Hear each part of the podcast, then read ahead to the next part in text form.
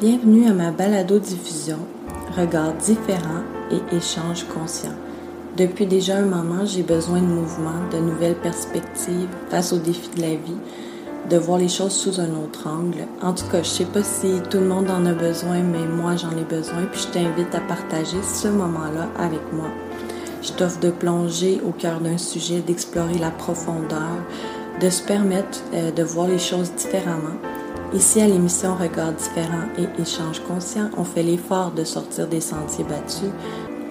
Je te présente des sujets, des personnes, euh, des, situations qui nous offrent cette différence. Bonne écoute et merci d'ouvrir ton esprit avec moi.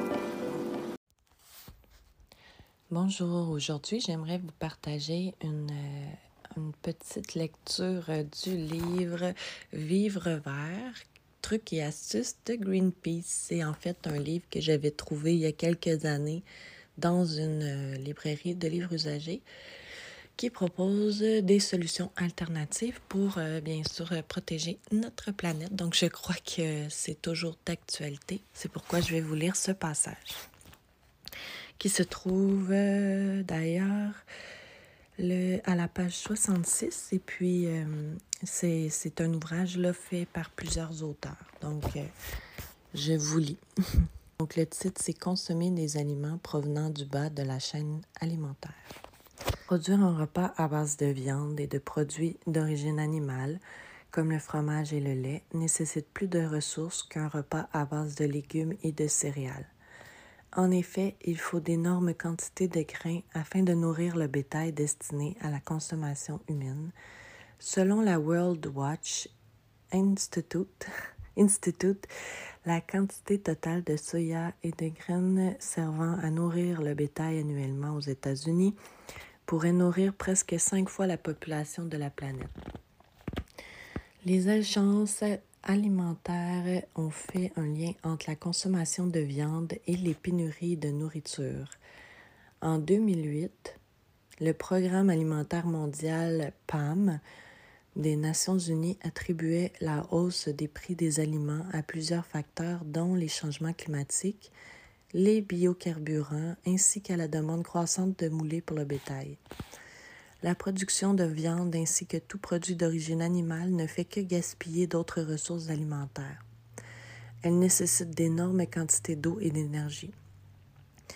Quoique les estimations varient, les chercheurs de l'Université de Chicago croient que si chaque Nord-Américain changeait sa diète pour un régime végétarien, il réduirait des émissions personnelles de gaz à effet de serre d'environ 1,5 tonnes annuellement. En guise de comparaison, les plus récentes statistiques démontrent que les émissions de gaz à effet de serre par les personnes au Canada sont d'environ 23 tonnes par année.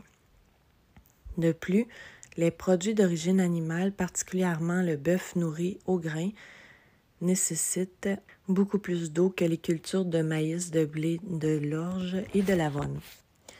L'industrie de la viande détruit les forêts à un rythme alarmant selon les PAM des Nations Unies.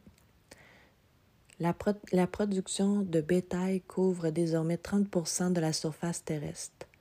Cette superficie inclut les pâturages et les terres arabes où on fait pousser des céréales pour nourrir le bétail. Au Brésil et en Argentine, des, pans entiers de la forêt amazonienne ont été défrichés pour faire place aux plantations de soya, dont une large part servira à nourrir le bétail en Europe.